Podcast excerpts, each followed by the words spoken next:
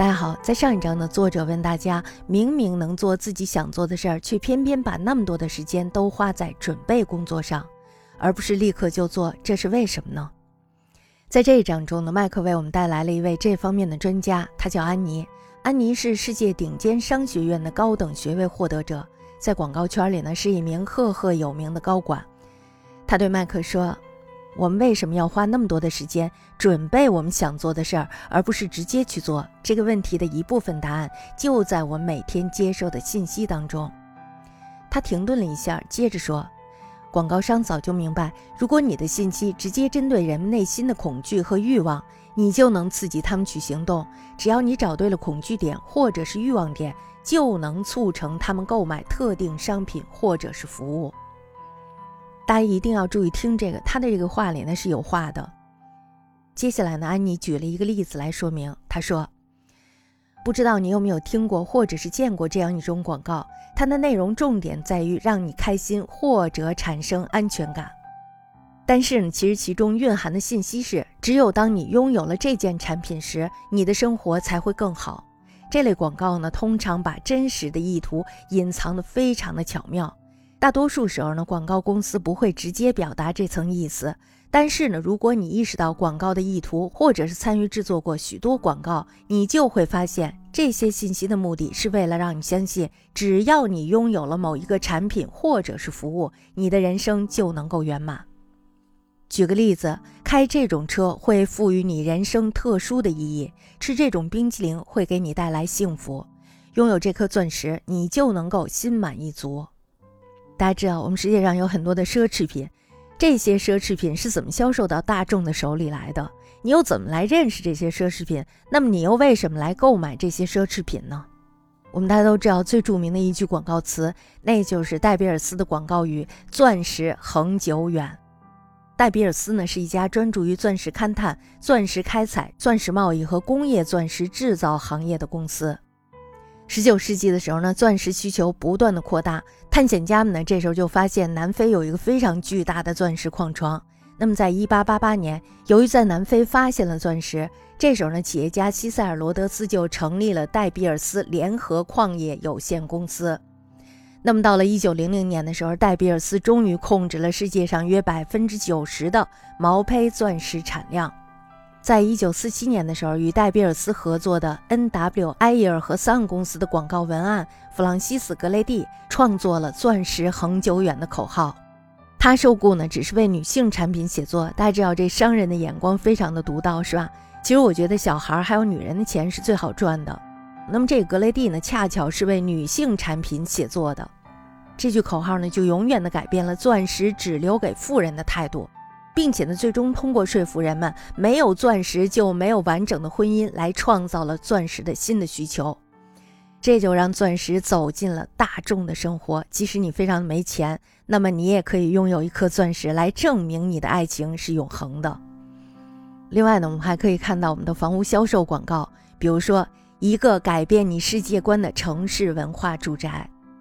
这是一什么概念？是不是？还有就是有故事的房子，花心思的家。大家想想，这又是一个什么感觉？对不对？安妮呢？这时候就接着解释道：为什么人们要把那么多的时间花在准备工作上，而不是直接做自己想做的事儿？一部分的原因呢，就在于我每天都暴露在大量的销售信息当中。如果不谨慎一点，我们肯定会把我们自己的幸福和满足寄托在某样产品或者是服务上。最后呢，我们会陷入一种财务困境，必须不断的去做事情去挣钱，尽管那些事情不是我们真正想做的。因为做了一份没有满足感的工作，并且呢花了很多的时间在上面，我会感觉到越来越不满足。我们身边呢有很多人整天盼着退休，他们总是说等退休了就可以做想做的事儿了。要不了多久，我们自己就会去憧憬这种几乎被神化了的未来。等到退休的那一天，我们再也不用工作了，而是可以把时间花在想做的事情上。我每天做的不是自己想做的事儿，是为了弥补心中产生的空虚。我们会买更多的东西，我们希望广告是真的，哪怕只是一丝一毫的真的也好。希望那些商品能代替日常的工作，给我们带来满足感。但是不幸的是，我们买的越多，要付的账就越多，就越需要花更多的时间工作，这样才能为一切买单。我们花在工作上的时间，并非发自内心，所以呢，我们投入工作的时间越多，我们就会产生越多不满，因为我们留给真正想做的事的时间更少了。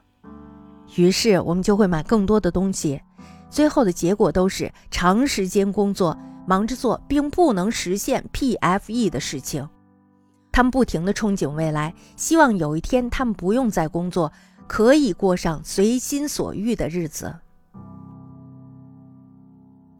大家读到这儿的时候，什么感觉？是不是感觉自己永远都在给自己画大饼，然后呢，让自己有理由挺过所有得到大饼以前不顺心的日子？大家知道，现在的一套房子很贵，是吧？一套感觉合适的化妆品也不便宜，一套衣服适合各种场合的手表，还有一款像样的手机，谈一个非常不错的女朋友，这些呢都是在未婚的状态下，一切都是为自己服务的状态。那么还有许多其他的状态，在这儿呢，我们先不展开说那些状态，或者是在下面读文的时候我们发现了这种状态，然后我们再说。我们在打开淘宝的时候，我们会发现，购买稍微贵一些的东西的时候呢，它都会有一个分期付款。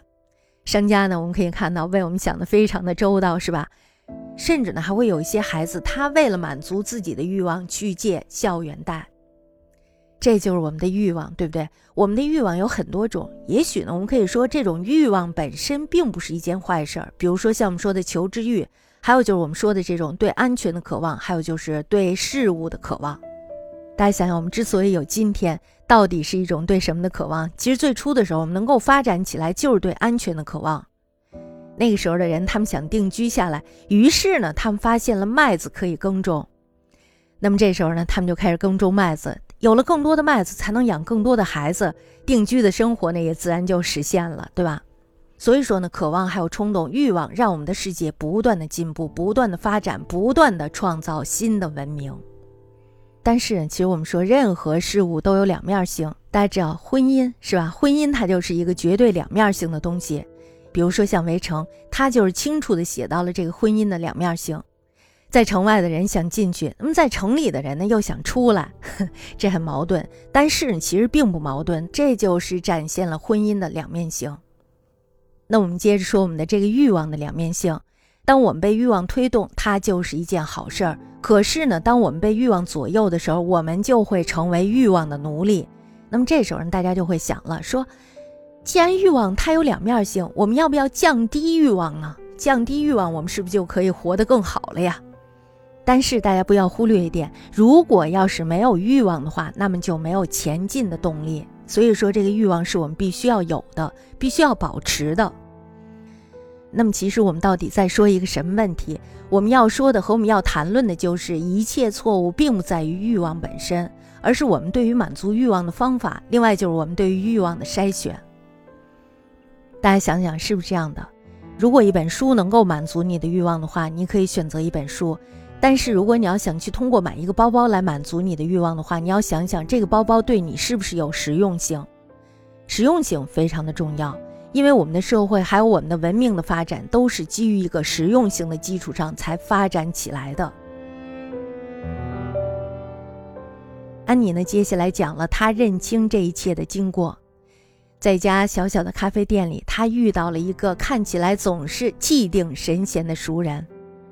安妮呢，就告诉了他他的循环，并且呢，还告诉了他他的苦恼。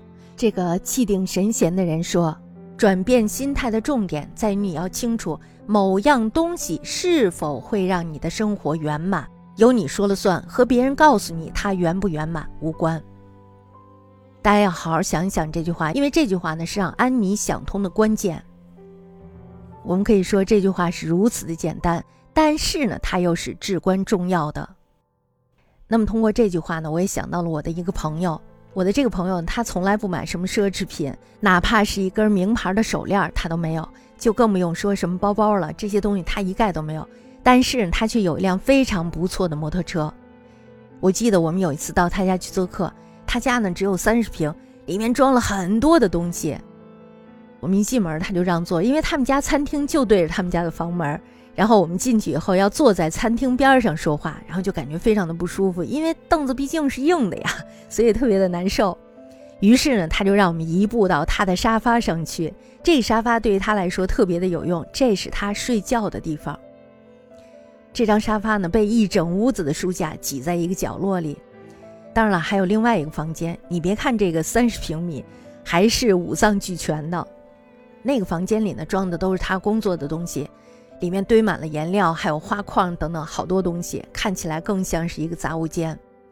他从杂物间里把自己工作或者是休息时用的一把又大又软的椅子拉出来，坐下来的时候呢，他就像被这个椅子吃掉的懒虫一样，一点一点的就给陷进去了。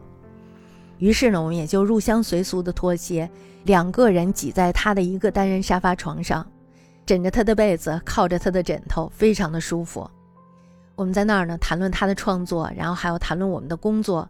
时间对于我们来说呢，那时候仅仅是挂在墙上的夕阳而已。直到他走到房间的角落，慢慢泛起了金色。整个下午呢，我们都窝在那里，就像是巢穴里待捕的小鸟一样。零食、茶，还有书架上那些他新淘换来的小玩意儿，堆在地上的一摞一摞的新的画册，各种各样的好玩的，都会在我们的惊讶声中飞到我们的手里来。所以呢，那个时候我们是非常舒服的，就像是黑胶唱机里的老爵士一样。在所有的漫谈中，让我记忆最深刻的，就是靠着我的那个朋友，在翻阅一本室内装饰的书籍时，问他说：“你要不要换一套大房子？这样就不用所有的东西都堆在地上了。”这个时候呢，他原本是盘着腿的，缩在他那个沙发上。他呢，这时候把他的腿伸了伸，伸手拿过了自己的茶杯，喝了一口，问。你觉得你死以后会占用一百多平米来安葬你吗？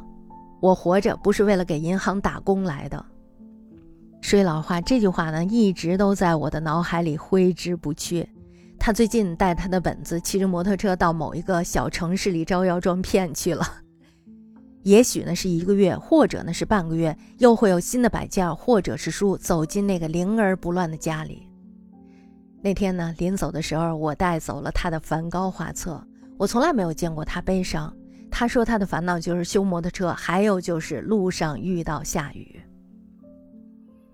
那么我们的思绪还拉回来，凯西呢听到了那句话以后，也逼着自己思考了一番。他想他怎样度过了自己的每一天。他问自己为什么那样度过每一天。最后呢，他的思绪来到了那个“你为什么来这里”的问题上。在作者的追问下，安妮说：“我的生活从一些小事开始慢慢改变。我开始每周为自己多留一点时间。我再也不用物质奖励拼命工作的自己，而是开始做自己想做的事儿。每天我都至少花一个小时做我真正喜欢的事儿。有时候我会读一本让我热血沸腾的小说，有时候呢我会出门远足或者做做运动。”后来，一小时变成了两小时，两小时又发展到了三小时。等我回过神来，我已经把精力全部都放在我想做的事情上，这些事情才能让我为什么来这里这个问题的答案实现圆满。我想呢，安妮这样说是因为她相信宇宙的力量和引力定律。她认为呢，我们可以通过想法还有行动与 PFE 相一致来吸引我们想要的东西。他还认为呢，我们在追求梦想时需要积极主动，不要让外部因素或者是内部限制来阻碍我们。